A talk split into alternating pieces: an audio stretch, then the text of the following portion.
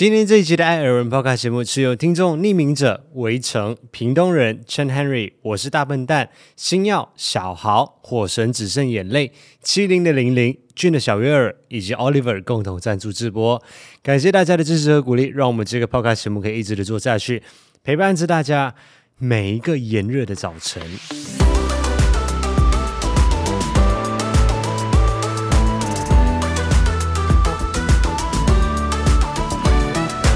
每天都要来一杯冰拿铁。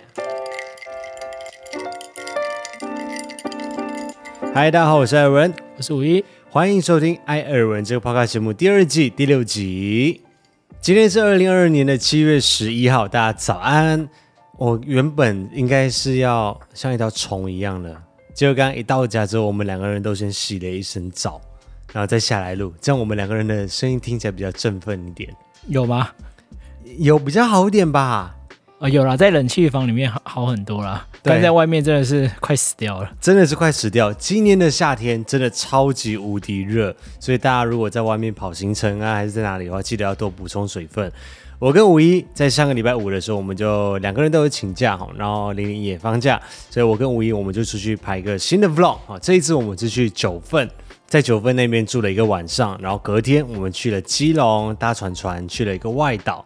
那这个外岛不是金门，也不是澎湖，也不是不是大家熟悉的外岛，而是我们去了基隆屿。然后天气真的是超级无敌热，热到爆炸。不知道大家还记得吗？上一次五一安排了一个登山行程嘛，就是我们去登那个叫什么皇帝殿。对，皇帝殿的时候，因为他就选了一个午后暴雨的时候，我们去到现场，然后还找不到登山口。不是我选的暴雨，谁猜得到啊？嗯，天气预报猜得到。那为什么你们去明月线会下雨？那个是行程已经固定好，就没办法就去。那么你得拱。所以上次我们就说，哦，我们要扣一下五一的那个。年终嘛，所以他就想说要把年终给赚回来，所以这一次他又安排了一个新的行程。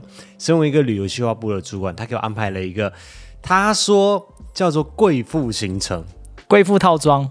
他说，因为我已经登，最近一直在登山呐、啊，一直是很苦难的感觉，又睡帐篷啊，又露营之类的，要不然就睡山屋。他说帮我安排了一个贵妇行程。结果我跟你讲，没有被熬回来，你的年终哎，扣更多。可是跟我们在一起的人都是贵妇，没错啊。跟我们一起搭船那些人啊，哦，没有啊，他们哪里像贵妇啊？有些事啊，他们是隐藏贵妇，好不好？哦，没看不出来而已。我跟你们说，星期五中午我们就先到第一个景点，他给我安排的第一个景点哦，正中午哦，那种什么十二点这种时间点，那不是我正中午，我原本计划是几分？九点到你家。结果你我九点半到你家的时候，你还在睡耶。就算我们提前一个小时好了，嗯，我们就十一点到一样。他给我安排第一个景点叫做金瓜石地质公园的本山矿场。就算是十一点到，我跟你讲也是一样，热到爆炸哎。它就是有一条步道，地质公园那边的步道，就是可以走进去。我跟你讲，整条路大概只有五个人，算一算五个人不到。我是很喜欢这样子人少少的感觉啦。可是因为真的没有人在正中午的时候去，真的是热到爆炸，完全没有遮蔽物的情况之下去走到这个景点。然后我们两个人都走到就大爆汗，然后幸亏是没有什么人，所以我们可以把口罩拿下来。我跟你讲，最严重的一件事情就是天气热到爆就算了，我们还要戴着口罩。这年头真的是。没有办法哎，嗯，是真的蛮热的啦，但是也不能怪我，你不那时候去，你要什么时候去？嗯，你就可以啊。你说贵妇行程怎么会叫我跑这种地方？那我如果带你去一个完美拍照景点，你会不会更恨我？你可能会被扣十年的年终。你看 是不是很难搞？对，我跟你讲还没关系，接下来我们就在饭店里面就比较 OK 了嘛。第二天的行程，我们就十一点 check out 退房完之后，他给我安排哪里？安排我去搭船船，这他爱的船船之后，我们去到基隆屿。基隆屿这个地方是不是很棒？你你自己凭凭良心，是还不错啦，对不对？景色是不是也很漂亮？可是你排错时间点了。哎，可是我跟你讲，这真的有点冤枉。我们又要完整的享受饭店，所以一定是要十一点后才能退房。嗯，那行程就只剩中午啊，要不然我还能选什么时候？我如果八点去的，我们是搭八点那一班的话，那我们很早就要退房嘞。哦，你要贵妇就贵妇到彻底一点嘛，这真的很难抉择啊！对了，这的确是很难抉择。结果我们两个人就在正中午十二点半的时候搭船到基隆屿。那现在因为要去基隆屿那里，它都是一种团进团出的行程嘛，因为它有限定说基隆屿这个地方每一日只能够有一千两百人登岛。对，所以它就是团进团出。我们就是上了船之后，到了基隆屿，它的三合一套装行程就是搭船船，然后带你去登塔，就是爬那个登山步道灯塔。还有绕岛，还有绕岛，结果我们十二点半到那里，差不多一点钟的时间，走路上山。你你们知道礼拜六正中午的那个太阳是毒的跟什么一样？哎，我们那一班次的船大概有八十个吗？差不多吧。可是真正登顶的，好像加我们只有十二个人。其他人都走到一半就回去了。对，就是在基隆屿那边有规划好一个登山步道，就是你可以沿着登山步道走到上面它的那个灯塔的那个地方，一路上是完完全全没有遮蔽物的那一种。对，其实它的那个步道不长，才一千多阶而已。对，可是因为那一天真的太热太热了，我是一个不太会流汗的人哦。结果那两天我的汗是直接用喷的，你知道从那个汗腺那边这样喷出来这样子。我觉得真的是重点是要戴着口罩，因为像这两天啊，像晚上的时候，我们只要站在户外，你只要站着就好，你人不需要动，你只要站在户外，你就感觉整个空气都很闷。然后戴着口罩，嘴巴这边你只要每呼出的每一口气都是闷着闷在里面。我不知道是不是今年因为戴口罩的关系，真的整个感觉比去年这闷热很多。可是去年其实我们也开始戴口罩，我们戴口罩戴两年嘞。我觉得今年的那今年真的真的是特别热。我我觉得今年真的应该有特别热。现在的天气就是你只要一出门就直接中暑。你不用做，没有那么夸张了，那是你而已啊。但是我有做好防晒啊，所以虽然是说应该是看得出来有晒黑一点，但是至少没有晒伤。我觉得这是蛮庆幸的事情。嗯、但是还是要强调那个地方真的很棒，我觉得还不错，还不错。大家可以看一下我们之后 vlog 的分享。嗯、那这两天一夜的行程当中呢，其实我们在礼拜五的下午，我们是前往九份，我们在九份那边度过了一个晚上，就住在九份。你为什么会想说带我去九份啊？因为我就是要扭转你对九份的印象啊。你之前提到九份就是满脸的啊哈，you know 得罪人，有吗？我后来大概能理解了，因为你以前上去啊都是搭车，你就是很容易晕车的人，嗯、啊，它都是山路嘛。对。啊，另外一个就是九份以前就是非常热闹的观光景点，你又都是假日去，假日就是满满的人，所以难怪你就不喜欢啊。再加上之前你去都是跟你爸妈去。没有啦，我你就不喜欢跟爸妈一起逛街的人？没有啦，你不要讲成这样子。九份这个地方我去过两次，第一次应该就是新鲜嘛，第一次去，嗯、然后去完之后就就就这样。因为以前没有车子的时候，都是搭那个公车，对，公车上去。我记得好像在中校附近在那里有车可以直接搭上去的，客运吧。对，搭客运上去，然后到那里之后，就是看说哦，有一个山城。第一次去的时候会觉得哦，好有一点新奇这样子。但是因为里面卖的东西，你们知道，就是卖老街，对老街的东西。反正香肠跟那个山猪肉应该少不了嘛。没有山猪肉啦，没有山猪肉，看到山猪肉啦。反正老对霸王，对红色的那种霸王，然后又卖很多芋圆、藕泥啊，超阿贵。对对对，就是九份有名的很有名的小吃啦。可是偏偏都是你不爱吃的。对，偏偏刚好都是我不爱吃，然后你就拍款呢。就是我不喜欢吃的这些东西，所以我就觉得九份就是地理环境比较特别一点点。对你的吸引力在美食这一块就小很多，就对了。对，我就觉得去到那里，我也不确定是不是因为之前我去的时候可能都蛮晚的，都是晚上去的。因为我印象中好像就是要晚上去啊，至少看到一些点灯啊什么。结果听说他们的老街都是六点钟就关呃，大部分商家啦。嗯，然后第二次去的时候是因为我爸妈来台湾嘛，那时候是我好像大三大四的时候。我爸妈来参加我的那个 B 展，所以就带我爸妈还有我姐一起上去九份这个地方，嗯、算是一个台湾里面比较有名的观光景点。所以是他们指定要去的吗？我忘记了。那他有什么好嘲笑我要去云顶的？哎、欸，我不是在跟你妈讲了，讲你是要跟我妈呛上？没有啦。所以我就带他们，就是我们全家人一家四口，我们就去了九份这个地方。结果也是一样，就是到了忠孝复兴那边搭车，然后我就是很容易晕车的人，然后整个山路就晕车，一路晕到九份去。一下客运之后，我整个人就一直在那个水沟旁边，就一直要吐，要吐，要吐。然后晚上的时间上去，我们其实我们全家人都，而且你们那时候都没过夜。都没有过夜，对，我们全家人其实都不是很喜欢吃什么藕呀、嗯、这种 QQ 软软的东西，我们全家人都不爱吃，就不合你们的胃口。所以我们上去就走马看花，就这样走，然后老街的店也都关的差不多了，然后就是这样走完就下来，就觉得也没有什么，哦、就没有什么特别的东西，所以我对九份一直没有一个很好的印象。可是这次我们有去看那个阿妹茶楼吗？结果你、嗯、你刚开始去的时候，你说：“哎，我好像没有来过这里耶。”结果你就传给你姐跟你妈，他们说他们都来过啊。那到底根本就是你的问题，好不好？可能我就觉得也没有特别到哪里去哦。它就是一栋楼，然后有点灯啊，然后就是进去里面喝茶的地方嘛。它又不是说我我老实说，它又不是像什么一整个山城全部都是很有特色这样子，它就是一间而已。然后里面吃的东西就是喝茶啊。那因为我们我们其实没有进去阿妹茶楼，我们是去阿妹茶楼对面的另外一家餐，算是餐厅嘛。啊，不是，他也是喝茶的，他也是喝茶的地方。对，因为我们要看阿妹茶楼的景色，所以就是也是一般般的茶楼，就是有点灯啊，就是比较有特色一点。对，但是只有就是就是那阿妹茶楼，阿妹茶楼一间而已。嗯，对啊，所以我就觉得，好，你不要再讲了。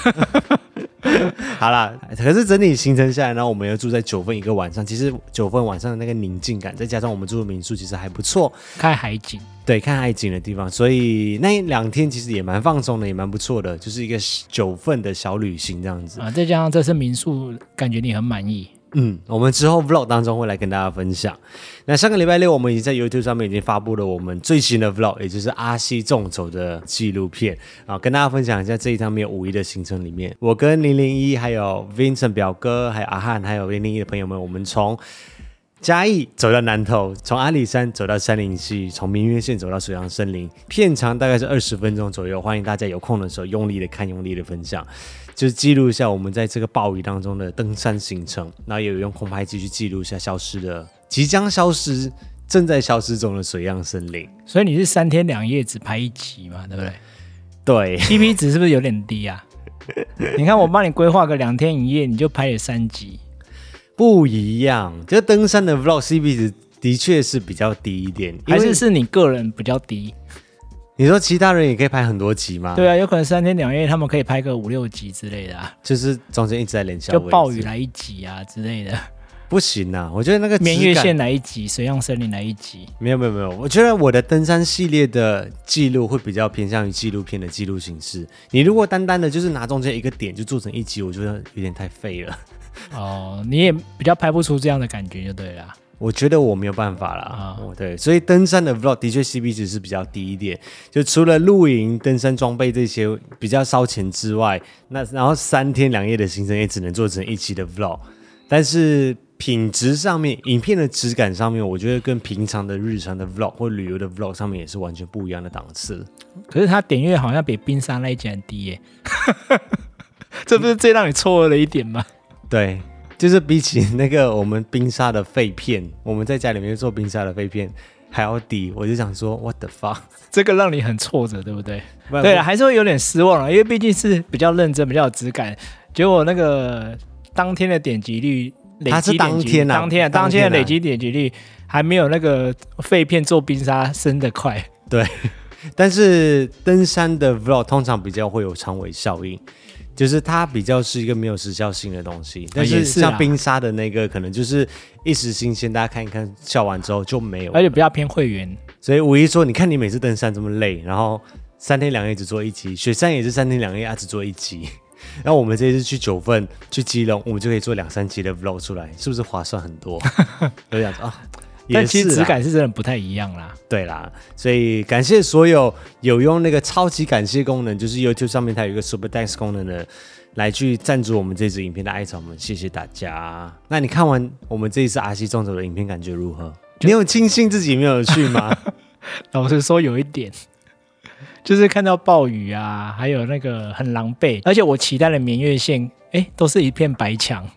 可是明月线，其实明月线白墙是可以的。是吧？因为明月，但是那个铁轨还是很漂亮啊。对，它就是要在那个你知道雾茫茫里面啊，然后就是有铁轨，然后有树，有神神木什么的，就整个感觉很浪漫，像那种什么绿游仙境的感觉。绿游仙境，绿油精嘛？不是啦，爱丽丝绿梦游仙境啊，绿游仙境嘞，然后里面都是绿油精吗？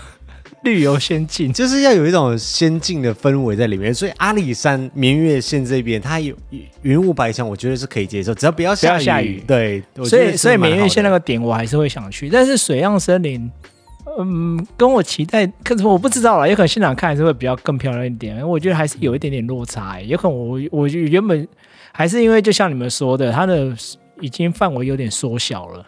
哦，有可能，对不对？因为他们说树有些倒了嘛，对不对？对，它正在消失当中，它是一个正在消失的景点。嗯、它其实整个生命周期，我在猜，应该可能不会到五十年，因为它是从九二一大地震的时候才形成这个堰湖的嘛。啊、嗯，然后因为这些树木，它们都长期。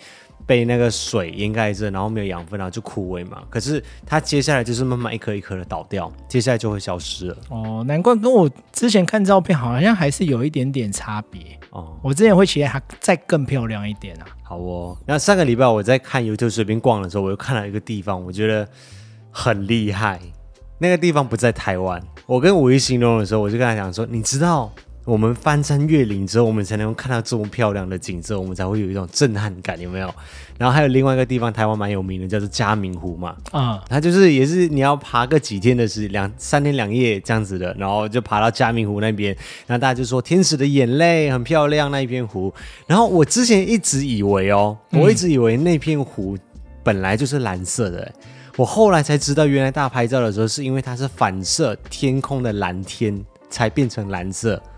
才有那个漂亮的景色。啊，是这样哦，你不知道吗？我不知道哎、欸，哦，原来你不知道，没有没有没有没有没有，大家拍到的时候就天使的眼泪，所谓的嘉明湖，哦、都是大家就站在那个草原上面，然后也是看起来很梦幻呐、啊，对，如梦如幻之类的、哦，感觉也是一定要去的地方。对，之前五一也是一直很想去啦，但是、哦、但是好像之前你你有跟我说，它的难度比雪山再高一点，所以我又有点在考虑一下。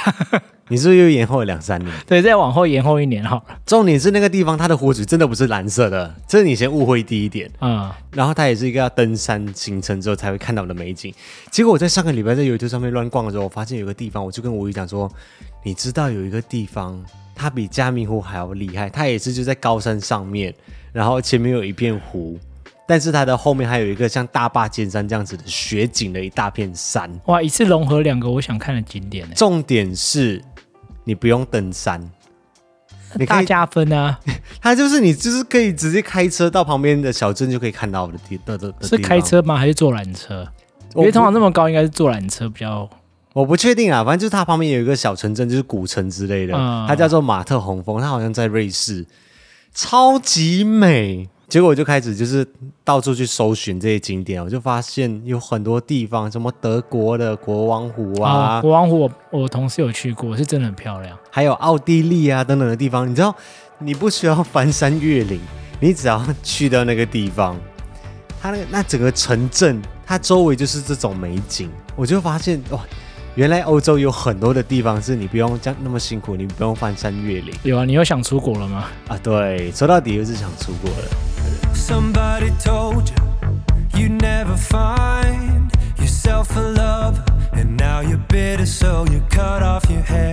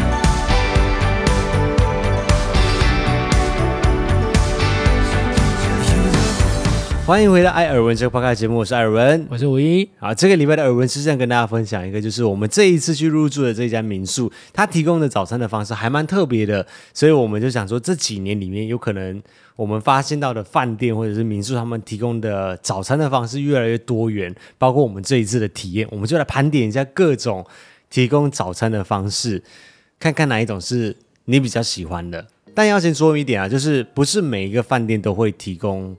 早餐，或者不是每一个民宿都会提供早餐，甚至很多是你在订房的时候，在订房网站上面有包含早餐的价格，跟没有包含早餐的价格，通常会差个几百块。可是提供早餐的应该还是比较多吧？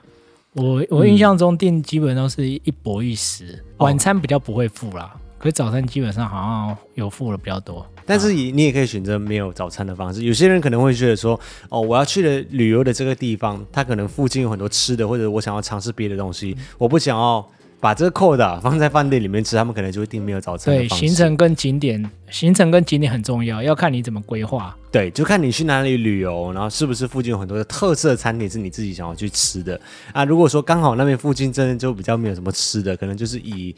观光看的东西为主的话，那你可能就是要订饭店里面的早餐或民宿里面的早餐，这样子可以节省时间。虽然贵一些些，但是也比较方便。有些是饭店跟民宿的早餐本身就很厉害啦。嗯，有一些是这样，没错。啊、第一种形式就是 buffet 的形式，这个比较常出现在大饭店里面。对，因为他们客人比较多嘛。嗯，然后而且大部分的饭店都会有内附餐厅。嗯。所以他们会有主厨，反正就是已经请人来了嘛。所以早餐的时间，他可能也在餐厅里面也有提供早餐这样子，就把它整个包套在里面。然后还有另外一些，就是像一些叫做会馆的。像我们之前去日月潭的时候住的那个会馆，啊、它就是也是有一点像民宿的啦。其实，但它其实，在地下一楼的时候，它也有提供 buffet 的形式，就是中式早餐这样子，或者是吐司，啊、对，就是稍微比较简便一些些。那大饭店里面通常提供的会比较丰富多元，比如说会有中式的、西式的，有些甚至还会提供港式之类的，就比较丰富多元一些些。可是通常 buffet 形式的，你是不是都比较不喜欢？我的观察，我就觉得你就觉得还好，有吗？你好像没有吃到真的你觉得很好吃的 buffet。我觉得我可能在台湾体验到的大部分的大饭店什么的那些早餐，我真的觉得比较普通一点点。对我来说，也有可能我很习惯了。但是我去到西班牙的时候，我们在 Avila 的那个。饭店里面他所提供的早餐有那个西班牙式的那种油条、啊，巧克力油条，对啊，或者是在日本我们住在富士山下的饭店里面，他们提供的那种日式的早餐，有些还有提供北海道牛奶之类那种，我就吃很多啊。所以其实还是要看食物的内容，只是大部分 buffet 的形式会比较普通一点点，但这也是最传统的一种方式。好处就是你可以无限的吃，就吃到饱为止，而且通常种类是比较多一点啊，未必。你看那个会馆什么的。种类还是比较多样化而已啦，嗯，但是也算是最普通的啦，除非是有融入一些当地在地的，像日本的、西班牙，他们有融入一些在地的食物在里面，就会显得比较特别一些些。有啊，台湾有些它也会有那种水煮牛肉啊，哦，那种我觉得还不错，就还蛮用心的。嗯，那第二种形式，我觉得有可能是因为疫情而产生的，它有一点像是从 buffet 的形式演变而来的，就是它从 buffet 变成是点餐式的。你可能在入住饭店的时候，因为近两年比较不适合大家去去 buffet，大家一起去拿餐点嘛，嗯，所以他们就变成是你在入住 check in 的时候，他就会问你说，哦，你要选择中式的早餐还是西式的早餐？我们之前去苗栗住的那一间就是这样子啊。对，然后他就会在早上的时候就帮你用好一份，可能用一个什么九宫格的那种餐盒。其实他就是把他 buffet 的东西放在九宫格里面。对。然后你就可以带到回去房间里面吃。嗯，但我记得上一次还蛮难吃的。可是它的内容物其实就跟 buffet 是差不多的啊。嗯，但是你说的内容应该不是说疫情之下产生的啊，那个在饭店是啊。可是很多民宿其实它之前的提供方式本来就是这样啊，就是你在入宿的时候，有可能他会前一天晚上就问你说，哎，那你明天早餐你要点西式的或中式的这样。嗯，有可能他就提供汉堡或饭团给你这样。那这种点餐式，它有一个比较致命的缺点，就是它就是一份就是一份，我常常都觉得吃不饱。哦，它的分量比较固定的。对啊，它就是固定好一个分量在哪里的。嗯。第三种呢，就是比较偏向于跟在地美食去结合的，然后他帮你订好餐点，比如说台中我们之前去住的那个田中央。他就是知道说，可能大家来台中会想要去吃哪几家的美食，然后这些可能早上的时候比较多人排队，或者是比较有名，那他们就会在早上的时候先帮你们安排好。你可能在前一天入住的时候，你就跟他讲，然后他就帮你去订好这些餐点，然后早上的时候送过来给你。我觉得这是比较特别的一个方式，你又可以吃到在地美食，然后又可以继续的享受饭店里面的时光，不用讲说一大早之后我要赶快的先洗漱完毕之后先出门去吃，然后还要赶着回来 check out 啊之类，或者是提提早 check out 你的房间。嗯，对，我就还蛮喜欢这种，因为像我是比较喜欢去当地去尝鲜，还有他们在地的比较特色的美食的。嗯，有时候我就会想要花时间去找，可是这样如果那个民宿店家他就直接帮我准备好，很贴心，对，我就觉得很贴心啊，非常方便。第四种方式就跟这个在地美食其实是有一点雷同的，但是不一样的是，他就给你一个餐券，这就是我最不喜欢的方式。对，然后他就讲说，哦，我们附近有几家的早餐店是我们合作的，然后你可以自己去吃这样子。可是通通常他也不一定是提供说在地美食哦，他有时候只是提供他附近的美而美。啊，对对对，而且通常那种啊，你就是要出门了就直接去吃，你就不会再回房间了。哦，对，可是像我们的旅游就很习惯说，吃完早餐以后再回房间享受一下饭店，拉个屎 就梳妆打扮再出门。这种方式的确是我们两个都比较不喜欢的方式啊。第一就是。啊、呃，如果他给你的餐具只是附近随便合作的一些很简单的，就是什么美而美啊什么，就觉得没有什么。而且我们还要花自己的时间去排队。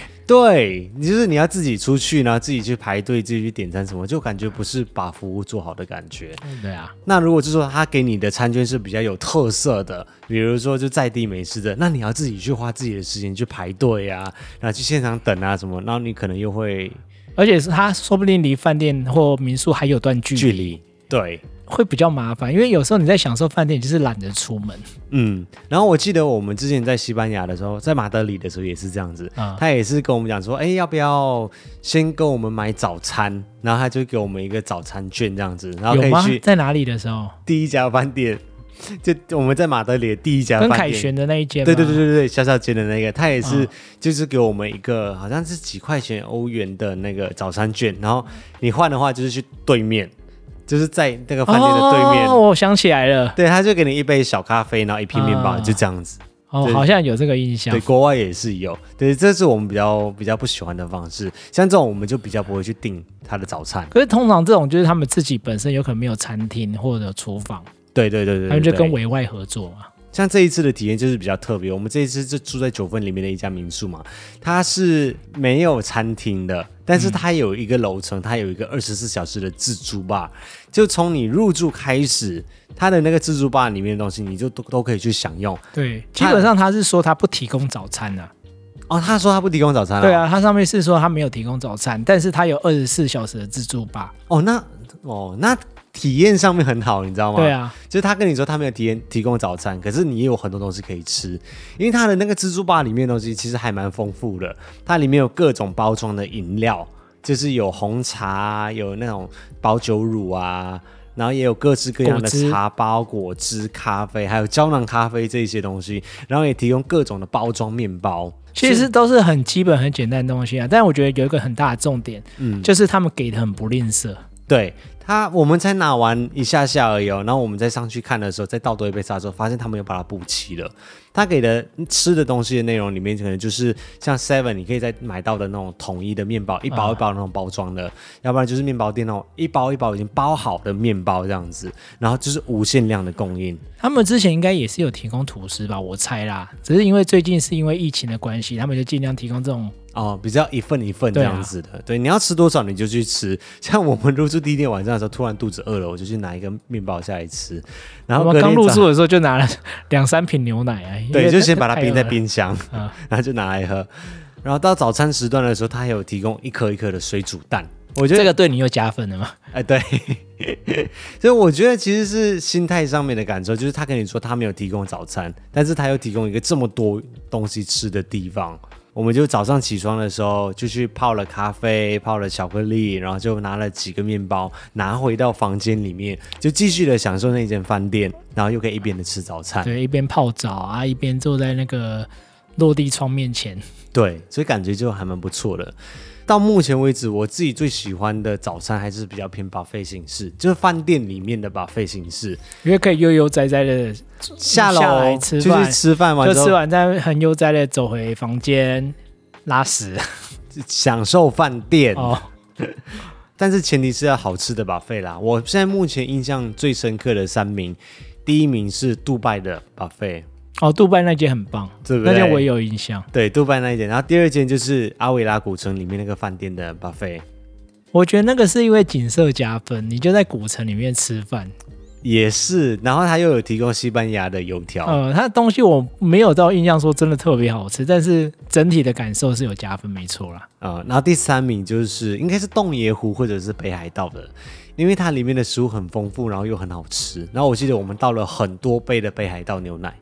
哦，对，那个是也不错。其实我觉得也不一定是哪一种比较好啦，有时候真的还是要看整体行程的规划。像我们去日本的时候，我们行程比较紧凑嘛，嗯、我们就没办法说慢慢的吃完再慢慢的回房间享受，因为有可能我们吃完就要立刻赶另外一个行程。我们通常都是去直接楼层简单买一买就走了。哦，没有，你说的是日本的市区，比如说大阪的市区，所以我就说东京市区，我们就会这样做。所以我就说要看你在的地方啊。可是你如果你今天是在山区或比较不方便的地方，我当然是会希望饭店有提供早餐啊。哦，尤其是那种我们想要去享受那个饭店的那种，所以最后还是要看行程。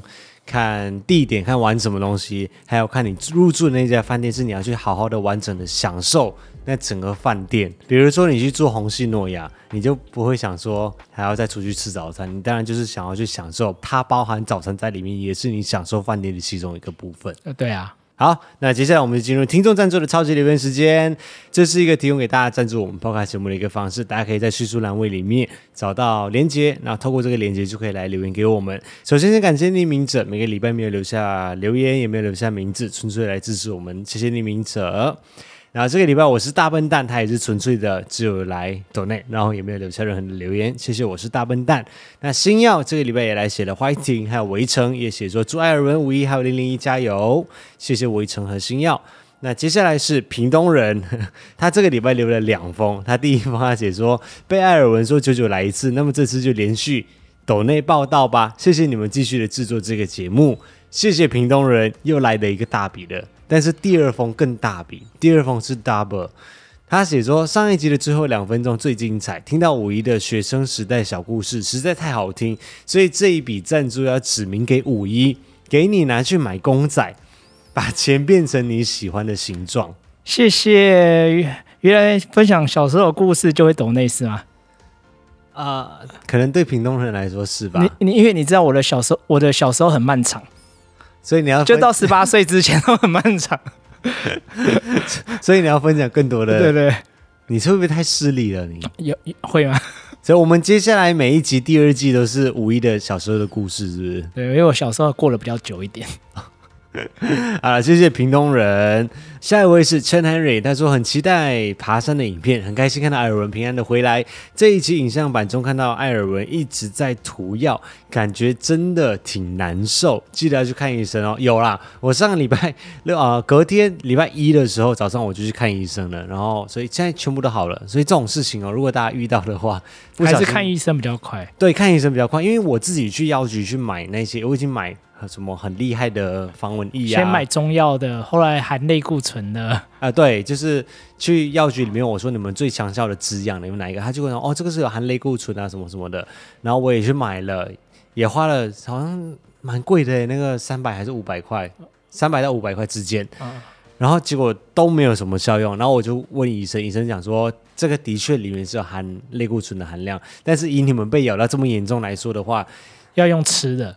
啊，除了吃的口服药以外，也要有更强效的药去涂啊！你已经有类固醇了，还有个在更强效的？不是，是因为类固醇的含量很少，你能够在外面自己去买到的，哦、能够在药局买到类固醇含量，一定是剂量非常非常少，它才能够在外面你就可以轻易的买到。含量更多的要医师才可以开就对，对，所以他开给我的药的确是蛮有效的，所以我大概吃口服药，他给我三天的分量嘛，然后再涂一涂，很快就是止痒效果蛮好的。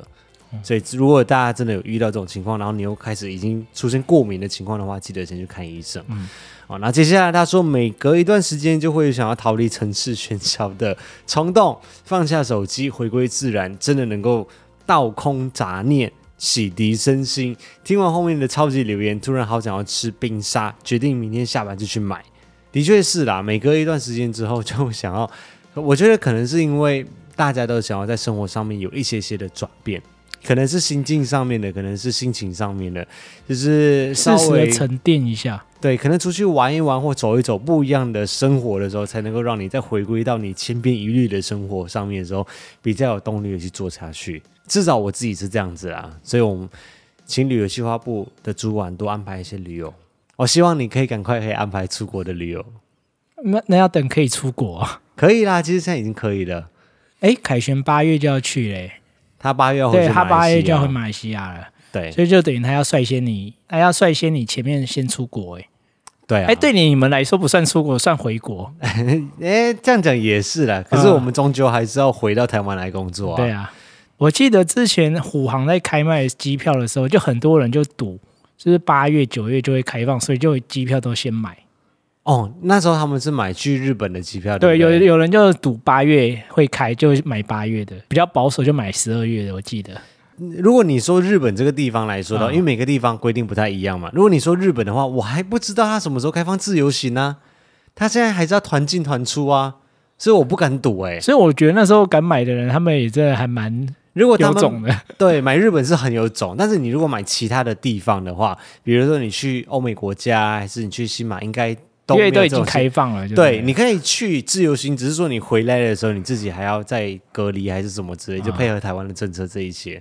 所以买日本的真的是赌很大。如果是买，如果你是打算自由行的话，希望我们就能够赶快能够出国，然后冰沙现在每天吃都没关系，因为真的是太热了。那你自己有预测日本大概什么时候会开放自由行吗？我预猜用猜的，不负责任的猜测。我觉得可能九月份会因为我的生日而开放吧。哦，有道理耶，是不是？你要不要规划一下？哦，那我希望他十月份再开放好了。十月我可以延后一点过生日，没关系。哦，那十二月再开放好了。你说你生日？对啊，还是早一点比较好啊。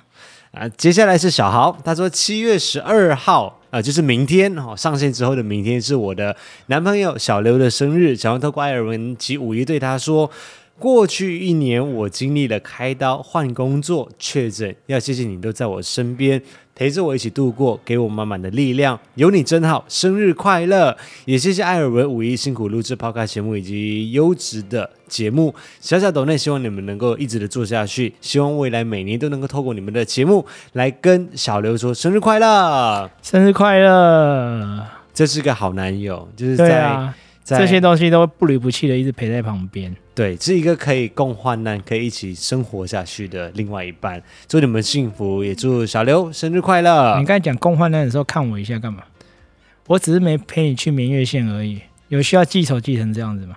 我也不是记仇啦，就是提醒一下嘛。你就是记仇啊！我突然想到，七月十一号是 Amy 小姐姐的生日哎、欸。啊，是哦，今天、啊、今天是她的生日哎、欸。好，艾米小姐姐生日快乐！隔空对她说声生日快乐一下好了。那你今年没有要帮她安排什么行程？我今年有要帮她安排啊，可是因为疫情的确是比较麻烦一点啊。你去年是不是也用了同样的借口？我前年好像也用同样的借口，可是这是真的啊。可是前年的时候，你至少有带她下下水玩了一下，去豆腐岩叠下水，里面遇水。那是前年还是去？哦，那是前年。前年呢、啊？嗯。那去年好像就是吃就真的延后了啊，去年就真的有延后了。哦，那今年今年嗯有在规划啊。啊，接下来是、哦、好久不见的火神只剩眼泪，他说恭喜中签，那山屋真的很难抽哦。他说的就是排云山庄，就是我们接下来月底、嗯、我们在阿西粽子的 vlog 最后留了一个彩蛋嘛，一个伏笔，就是我们收到了中签的讯息、嗯。大家都说很难抽，尤其我们那是大团更难抽。对。然后他问说：“会从哪里上塔塔加登山口呢？”诶，我们也不知道哦，不知道，因为都是给零零一去安排，所以他零零他们那边会去规划。啊，从嘉义还是南投？如果是回程从南投出来，那在路过信义乡时，有个东浦温泉区可以绕过去泡一下温泉，放松之后再回台北。哦，我们应该是不会这样做，因为我们毕竟全团十一个人，哎，十个啦，十个人嘛，对，所以我们应该就是大家下山之后，可能会附近找一个吃的吧，补充一下，然后就赶快就回台北去，因为大家都有各自其他的行程。然后他说，东埔也是八通关古道的登山口，可惜跟八通关草原之间崩断了，否则也是有 A 进 B 出。登顶玉山后，往东部一路下坡的走法，再一次期待你们的登山影片啦！谢谢火神只剩眼泪，谢谢。我今天在 YouTube 上面我建立了一个播放列表，我就想说，登山的影片越来越多了嘛，我就把登山系列的把它放在一个列表里面。嗯、我发现，哎，其实不少哎，有吗？有很多吗？从我们频道创立以来嘛，从一开始的冤嘴山啊，嗯、然后火焰山啊，哦，那种小山也算就对了。对对对，就是登山的，我都把它放在里面。哦、小山的话就比较多啦，对、啊，大山的话。应该还没有那么多。对，目前这纪录片形式的就是从奇莱南华开始嘛，奇莱南华，然后雪山，还有这一次的阿西中走，接下来就会有第四部纪录片形式的是玉山，嗯、啊，再下一步就是两年后。哎，那是你是不是？你现在是一直在给我预告，还是给我打预防针？是不是？哦，不会啦，合欢山应该很快，因为它是非常好走的百岳。哦，我怎么觉得你一直在告诉我说接下来？又要爬山自己去，暗示你。谢谢火神只剩眼泪。接下来是七零的零零，他说：“嗨，艾尔文、五一，你们好。今晚和七零边吃饭边听上一集的 podcast，不知道七零是真的没有发现我特别利用这个管道给他惊喜，还是傲娇不问我？希望这个月的留言可以让他自己主动说一句谢谢。”他夸胡说狮子座老样子，祝七零生日快乐！希望忙季结束，疫情也有所好转，可以逍遥出门玩，更可以回马一趟。我也加入了艾草了，哎，谢谢你加入艾草的行列，行动派艾草的行列。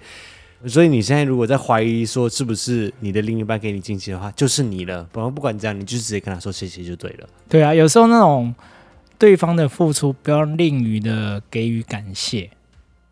你也知道哈。因为你之前就是一个不会懂得感激的人嘛，也不是不会懂得，不是不会懂得感激，是有可能比较害羞，就装作都不知道嘛。人家比较傲娇，或者是比较不会表达。嗯，所以但我觉得有时候人家人家那种表示啊，有时候做了很多，就人家的一句感谢，其实就就够了。对，我们要的是真的不多。没有，我要说的是我，我要说的是我，是我。你只要跟我，是我做了那么多，你就讲一句感谢一下好，不要那么多废话。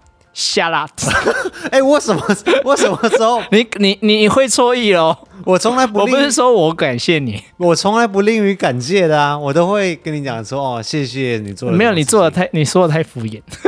哎，个屁！你是直接装作不知道好不好？所以那个七零，你现在就直接转头跟他说谢谢。你有听到？你只是在装作没有听到。说爱你，对，亲一个这样。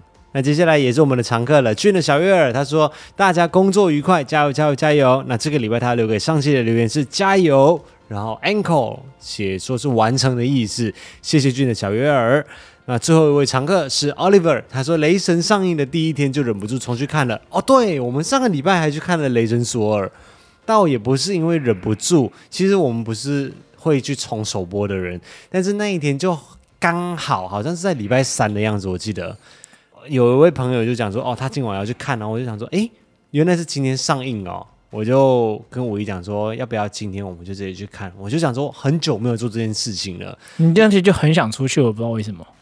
就像之前留刚刚上面的留言讲的一样啊，就是哪里偶尔就是需要出去走一走，放空一下。我觉得偶尔在平日里面。已经很久没有哎，你想看以前我住在新竹的时候，都讲说啊，我们平日都没有办法一起出去，没有办法一起吃个晚餐，一起出去看一个电影。如果我们在同一个城市，就该多好了啊！我现在回来，我也有这样讲嘛？那句话是不是你讲的？是我讲的啊！对啊，不是我讲的。然后你一定也会很敷衍讲说哦，对呀，可惜我们不在同一个城市啊！你妈嘞！我现在都已经回来，场面话不能乱讲，就这样子。我现在都已经回来，已经有五年了吧？我们到底平日晚上多常出去过了？礼拜五算平日吗？不算，我是说一到四的这种，是不是也？也是有吧？还没有，有一方面是因为你工作太忙，哎，是不是？没话讲了吧？好，就这样子。所以我上个礼拜三我就想说可以安排一下下，那就是平日晚上出去看个电影，转换一下心情嘛。偶尔可以在平日的晚上，你看看电影的价钱又比较便宜，又有打折，然后又现在看电影平日好像也未必比较便宜多少。Shut up，反正你也不用到周末的时候全部就人挤人一大堆人。那我们那天还蛮多人的，因为是首映嘛。对啊，你看你这两个理由都不充分啊。我就是想要在平日出去悠闲一下，是怎样会死哦？好，那最后是不是去了嘛？吵什么？对啊，反正就是，我就突然那天我就觉得说，哦，可以安排一下，我们就呃晚上的时间，星期三晚上，我们两个人就去看了《雷神索尔》，然后你知道结果是什么吗？结果是什么？结果就是我回来继续加班到凌晨四点钟。啊，你那天到这么晚呢？因为没办法，因为我们礼拜五自己又要请假。可是心情有没有比较转换好一点？就是有啊，我觉得如果可以平日，当然不是说常常啦，跟你讲说什么每每一个礼拜的礼拜三还是每个礼拜都要出去，平日都要出去这样子，而是偶尔久久来一次。我觉得在平日的晚上里面，好像会有一种不一样的气氛。哦，那如果平日我们约出去跑步嘞？也可以啊，我奉陪啊，反正现在要帮你训练体力嘛。你接下来月底要上玉山嘛。哦，我我说说的而已，就跟我跟我弟一样说说而已，不要当真。哎，我是觉得你应该认真一下啦。现在，你说锻炼体力这回事吗？对啊，好啦，应该是要了，毕竟我也很怕变成拖油瓶。嗯。Oliver 他跟我们分享他的观后感哦，他说虽然这一次的打斗画面感觉没有这么的精彩，但是情感的部分还是添加了不少，很喜欢。是说去水上森林有没有可能一天来回呀？真的蛮想去看看的，只是我要野外露营真的无法，哈哈，快听，一天来回应该可以吧？呃，可以啦。如果你是登山，你要走过去那里看看一下就回来，是可以做得到的。可是它最美的时间，我感觉应该是傍晚时分跟清晨天刚亮的时候吧。天刚亮的时候的确是蛮漂亮的，啊、然后黄昏我是不知道，毕竟我们到的时候就是在下雨嘛。啊、那这样一日来回，感觉就是好像会少了些什么。对，你如果想要看这个雷同的场景的话，有另外一个啊，叫什么忧郁森林、哦、忘忧森林啊，忘忧森林，它也是有一点像这样子的，但是你不用爬山爬到，基本上在同一个地方啊。对，你不用爬很多的山，但是水上森林如果去的话，通常大家会觉得说啊，我们可能已经爬了四五个小时，爬到那边去了，就想说就在那个悠闲的环境里面去露个营，然后也可以在隔天清晨的时候看到第一个阳光这样洒在上面，黄金是够像我们拍到 Golden Hour 这样子。Magic Hour 这样子就是很漂亮的画面，要不然会觉得有一点点浪费。但是如果你真的不想露营的话，一天来回的确是可以的，只是你看到的可能就是比较偏中午的场景这样子。对啊，也不要觉得说野外露营一定不可能啊。我以前也觉得我不可能啊。我觉得最重要的是要认识一群很会露营的人。哦，可是你现在还是没有露营啊？我觉得我应该可以啦，只是就是要认识一群很会露营的人。没错，因为他们很会帮你背很多东西。不是不是不是，我觉得你的重点在于要有很奢华的露营露营装备嘛。对，可是这种东西就是因为它很重啊。通常那个如果你的队友很厉害，他们都会背。像你这次，你那时候第一刚开始讲，我还没想到有这么浮夸。你后来说他们他们带可乐啊，哦，你说阿西中走的对啊，对啊，他们带了很多东西，我都觉得很很不真实、欸。带了咸猪肉啊，牛排啊，而且我在看影片的时候，我才看到有一个人，那个人真的很嚣张，他给我带书哎、欸。对，他带一本书上去看，他带书去看呢，是不是就是那个小火车那一个？对，因为他走太快，想说在等别人，直接闲着没事就看书嘛。可能想说也没有网络吧，就带一本书这样子。我真的觉得他整个嚣张到极点，好不好？他们带的东西真的很多，怎么会带书呢？我实在是，你们不是说要尽量减轻一克都是都是重量吗？可能对他们来说没什么吧。他真的很厉害，而且他整个脸上就写着我走很快。